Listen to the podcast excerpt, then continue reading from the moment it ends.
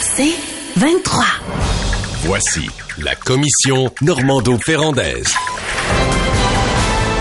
Alors, sondage léger TVA Journal de Montréal ce matin, c'est le pire sondage de la CAC, c'est-à-dire que d'abord l'insatisfaction monte.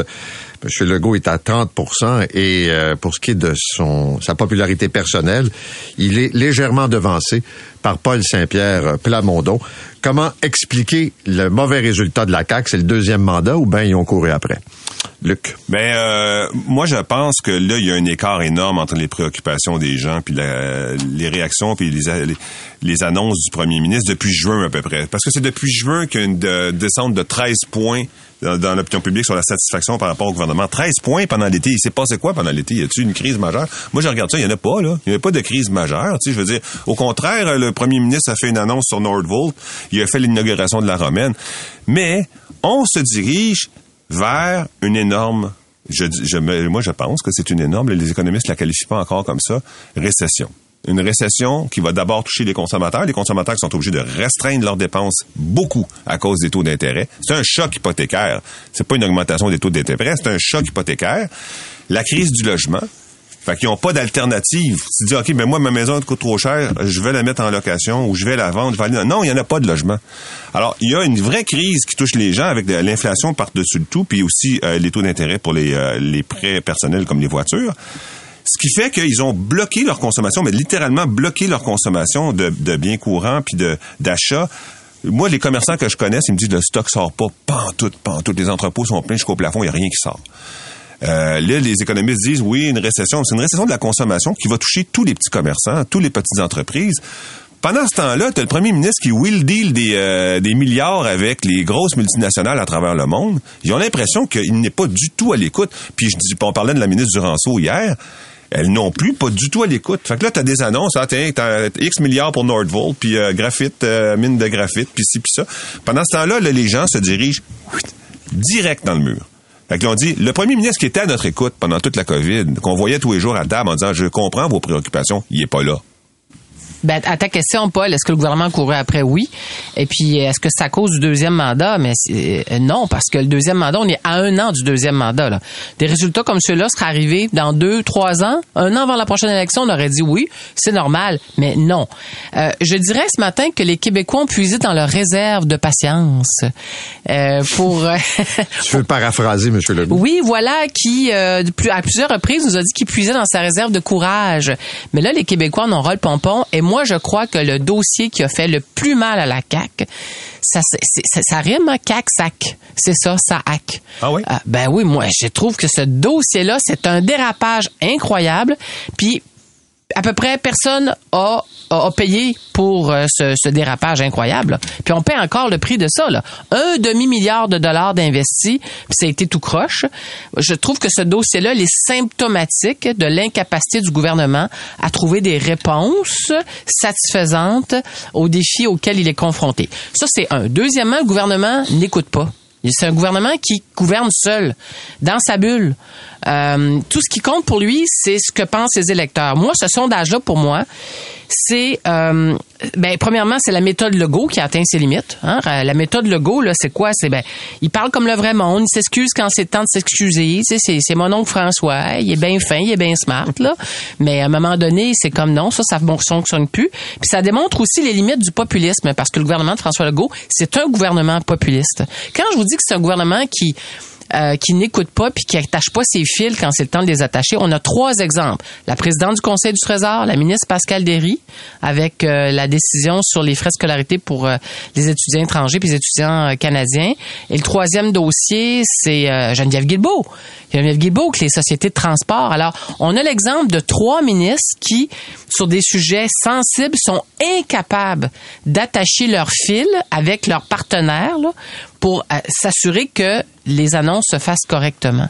Et c'est pas rien là. Le taux d'insatisfaction est passé de 44% en mai, aujourd'hui à 53% et le taux de satisfaction le, taux de satisfaction est passé par du 10 points, on est passé de 50% à 40 Il y a, y a vraiment, c'est comme, puis le gouvernement le matin est minoritaire là. Moi, j'ai jamais vu ça là. Un début de deuxième mandat, puis le gouvernement serait déjà minoritaire s'il y avait une élection demain matin.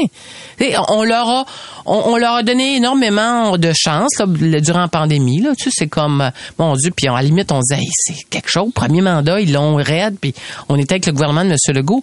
Mais là, on se rend compte que, ouf, euh, moi, je trouve qu'il y a beaucoup. Puis le sens des priorités aussi du gouvernement, c'est bien beau des Norvolt, mais là, je me rends compte que le monde commence à décrocher, euh, pas à peu près. Moi, je trouve que c'est dommage parce que le gouvernement a été, c'est un gouvernement, un premier ministre qui a été réformateur dans les quatre premières années. Euh, puis euh, qui a tenté vraiment des choses qu'on n'avait pas vues depuis longtemps. Là, là tu as eu euh, des, corrections euh, salariales pour les, euh, les préposés aux bénéficiaires doublées d'une formation qui était payée par l'État. Il y a eu des efforts de recrutement pour les CPE. Euh, bon, mais ça ça pas encore c'est pas encore résolu. Mais bon, ont- on, on a annoncé que tous les, les Québécois auraient un CPE puis ils travaillent fort là-dessus. Réforme de la justice pour les crimes sexuels, l'effort d'éducation avec les éducatrices en classe et les programmes spécialisés parascolaires. Il y a pas mal de réformes. Là. mais Luc, parce que c'est des de réformes qui sont inachevées. Voilà. Les délais dans le système de justice, on compose encore avec ça. tout ce que tu as nommé, tout, en fait, une crise de l'accès qui se déploie dans tout le- dans, dans plusieurs sphères de, de notre société et qui enrage les contribuables. Ils disent, dans le fond, on nous avait promis de faire la politique autrement, on nous avait promis, promis de faire les choses différemment, puis aujourd'hui, on se retrouve un gouvernement qui fait la même chose que les gouvernements du passé. Ben, Enfin, il, moi, fait, je- il fait face à des crises qu'on n'avait jamais vues. On s'entend, La mais- crise de la main-d'œuvre, la pénurie On de main-d'œuvre, puis le refus de On travail, s'entend. littéralement on le refus de s'entend. travail. On s'entend. Je dis pas que le gouvernement a tout faux, on s'entend. Oui. Il y a quand même 40% de Québécois qui sont aujourd- aujourd'hui satisfaits. Mais il y a un autre élément dans ce sondage pour Paul Saint-Pierre Plamondon qui devient plus populaire que le premier ministre. Euh, là, euh, peut-être que M. Paul Saint-Pierre Plamondon va avoir le réflexe de se gonfler le torse un peu. Il y a donc, on peut dire qu'il y a un effet PSPP, mais ça fait patate pour GND, pour Gabriel Nadeau-Dubois. Hmm. C'est triste, mais là, on, on sent que c'est le, plafond est atteint pour euh, pour le du côté de Québec solidaire. Mais la Euh, question, c'est parce que c'est la question qui est posée, c'est qui va avoir la balance du pouvoir? Si c'est un gouvernement minoritaire, à qui tu fais confiance pour donner la balance du pouvoir? Et euh, je pense que Pierre-Paul Saint-Pierre-Plamondon s'inscrit bien dans le rôle. Je pense pas que Paul Saint-Pierre-Plamondon va gagner les prochaines élections, là. mais il s'inscrit bien dans le rôle euh, Oui. d'être capable de contrebalancer un pouvoir. Moi, Euh, j'ai euh, une question à cet égard. Oui. On est au, dé- au début du deuxième mandat. M. Legault a répété qu'il voulait faire un troisième mandat s'il a la santé et tout ça. Moi, je regarde ça du côté de la CAQ. Tu sais, les partis d'opposition, correct. Là, écoute, Éric Duhem euh, est perdu. Les libéraux, euh, n'importe qui est disponible, euh, on le prend. Euh, on est en réflexion, en introspection chez Québec solidaire. Tu dis, OK, mais les caquistes, là, les 89 qui sont assis, là, commences-tu à trouver que le chef est moins bon? Euh, Mais c'est tellement pertinent ce que Non, non, tu mais dis. je pose la question, tu sais, Ça va écoute, commencer à grouiller. Là. Ben, oui, oui, oui, à grenouiller, à grenouiller. Ben c'est c'est clair que quand le chef gagne puis qu'il te fait gagner, les autres ils seront pas tous ministres hein? Même s'il y en a, il y a de la frustration individuelle, j'ai pas été ministre, j'ai pas au conseil de ministre, j'ai pas eu telle commission, je suis pas vice-président de ci pis ça. Ça c'est correct. C'est de la frustration courante là, c'est le brouhaha ordinaire. Mais je ne serai pas réélu, ça c'est une autre affaire. Et je ne serai pas réélu par exemple, tu le disais Nathalie dans la région de Sherbrooke. Euh, t'as vu la réunion hier, Eh euh, oui, quasiment tout ce que Sherbrooke compte de, Ouais. de- d'édiles euh, était euh, à l'université Bishop. Je ne serai pas réélu dans la région de Québec. Euh, je ne serai pas réélu dans certaines régions où le PQ est fort, Saguenay, Gaspésie, etc. Là, c'est plus la même game. Là, c'est ta, ta vie qui change. Alors là, tu commences à, à poser vraiment des questions. Ce qui va se passer, c'est qu'il y a des gens qui vont paniquer au caucus, puis qui vont dire, ben là, mon siège est en jeu. Alors, on va chercher un bouc émissaire. Et le bouc émissaire, ça va devenir le premier ministre. Comme disait Jean Lapierre, des petits cacas nerveux, il va y en avoir. c'est bien dit. C'est clair. Maintenant, est-ce que ça veut dire aussi que le Parti québécois va être capable de recruter des meilleurs candidats et de nombreux candidats candidates? Ça, c'est une autre affaire. Ben, avec des sondages comme ceux-là, ben, Luc, C'est euh, ça. Que, je serais pas étonné que le PQ t'approche, mon cher. ben, sais-tu que si je me présentais sur le plateau Mont-Royal, Est-ce que tu serais élu, tu crois? Non. Note. Viens à Gaspésie, tu sais, pourquoi Par acclamation, madame. Par acclamation.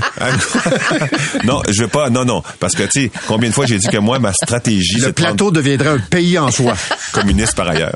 Évidemment. Avec des taxes, on ose ima- Tu sais, imaginer. Nathalie, si je me présente aux élections, il y a quelqu'un qui va sortir des extraits radio de la commission dans lesquels j'ai dit qu'il fallait prendre chaque Québécois, les renverser en envers, les shaker jusqu'à temps qu'il reste plus une scène. Ça va être ton programme? Oui, c'est ça. Je pense pas que je vais être élu. On s'arrête là-dessus. Au retour, on va parler euh, des fameux tarifs privilégiés d'électricité qui sont consentis aux grosses entreprises. La commission Normando-Ferrandaise. Bon, on sait que les entreprises qui consomment beaucoup d'énergie ont droit à un tarif L et euh, donc un tarif avec euh, un prix à payer nettement plus bas. Puis en plus, on a appris qu'il y a des rabais qui sont consentis quand ils font la promesse, et ça peut aller jusqu'à 20% là, consentis pour euh, des plans d'investissement. Est-ce qu'on en donne trop et est-ce qu'on devrait stopper les tarifs privilégiés? Nathalie. Ben, tout d'abord, merci. Bravo à Thomas Gerbet pour cet autre reportage. Thomas Gerbet, journaliste à Radio-Canada. En fait, tu as bien fait, Paul, de faire la distinction entre les deux mesures. Ce qui est de trop, c'est le programme annoncé par le gouvernement euh, de Philippe Couillard en 2016, prolongé par le gouvernement de François Legault à l'automne 2018. En fait, ce programme, c'est l'équivalent de payer l'extra fromage à la pizza. Je veux dire. non, non, mais carrément. là. Euh, déjà que la grande entreprise, là, quand on parle de grande entreprise, là, c'est celle qui consomme énormément d'énergie. Là, c'est dans le secteur minier, les alumineries, dans le secteur forestier. Ça peut être les centres de données, par exemple, les centres de stockage de données. Euh, ils ont déjà accès à un tarif plus que compétitif. Là. Alors, euh, autour de 5,33 sous du kilowattheure, alors que nous, résidentiels, ça nous coûte autour de 7,5 sous du kilowattheure. Pourquoi on a offert, puis ça fait des années que le tarifel est offert, ça fait partie de la stratégie industrielle de tous les gouvernements qui se sont succédés, mon Dieu, depuis M. Bourassa, là, pratiquement. On offre un tarif euh, avantageux. On a, on l'a offert pour faire naître au Québec la grande industrie. Moi, je ne remets pas ça en question aujourd'hui. Ce que je trouve vraiment euh, de trop, c'est ce programme annoncé qui ajoute une, euh, un 20% additionnel. Et euh, il y a des entreprises qui, grâce à ça, vont chercher une somme importante. Écoutez, depuis trois ans, ce programme-là nous a coûté de nos poches, parce que c'est des sommes qui viennent du ministère des Finances, donc des crédits du gouvernement, 520 millions de dollars.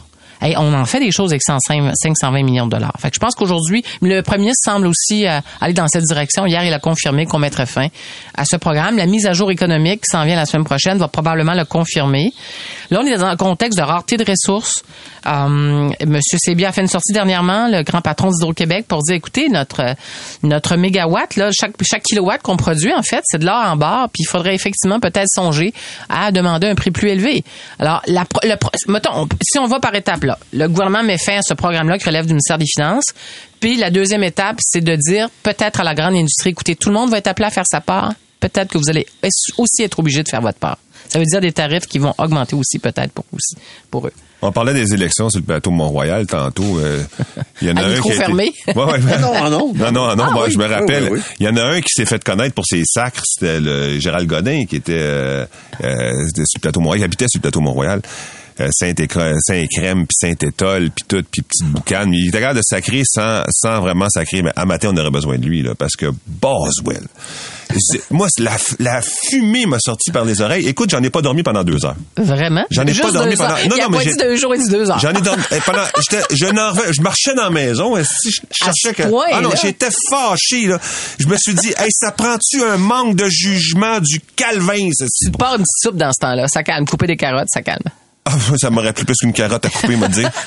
Donne-moi un éléphant, quelque chose, mais euh, euh, moi, j'en reviens pas. Prends des exemples concrets. ArcelorMittal. ArcelorMittal, là, hey, le prix de l'acier est au plafond dans le monde entier. C'était, ils font de l'argent comme de l'or. 10 milliards de profits en 2022. En 2023, on ne sait pas, ça va être beaucoup plus encore. Il y a un, spécialiste de l'industrie qui disait, vous savez que si on augmente les tarifs de 1 c'est 1 million de dollars pour une grosse entreprise. Mais Simonac, quand tu fais 10 000 millions de dollars de profits, par année, quand une part importante de ces profits-là sont justifiés par le Québec, quand il y a eu la renégociation des tarifs d'aluminium, on a calculé que le gain lié au tarif L, pas un, un bonus sur le tarif le gain relié au tarif L par rapport à l'Australie ou la Nouvelle-Zélande, c'est 500 millions de dollars pour, juste pour Rio Tinto dans le camp. 500 millions de dollars par année, juste pour une entreprise. Puis ça, on s'en va leur donner des fonds en plus alors qu'on est face à une crise généralisée d'accès à nos services publics, c'est extraordinaire.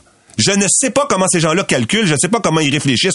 Si je, je croyais à la corruption, je ne crois plus à la corruption. Si je croyais à la corruption, je dis c'est de la corruption. Parce que il n'y a pas un argument valable pour faire une affaire. Ben, comme- a- En plus, en plus, c'est pas comme si on met la mine sur leur dos puis ils vont sacrer leur camp. Ouais, ben c'est un choix politique là, qui a été fait à l'époque. Un, deuxièmement, à ce programme, il y a une contrepartie là. Tu sais, je disais tantôt, c'est payer l'équivalent de l'extra fromage sur la pizza, là, mais il y a quand même une contrepartie. Puis la contrepartie, c'est d'investir. Elle est dure à calculer en Simonac, Euh, la contrepartie. J'ai lu les, les détails du programme là, qui font six pages. C'est loin d'être évident, en effet.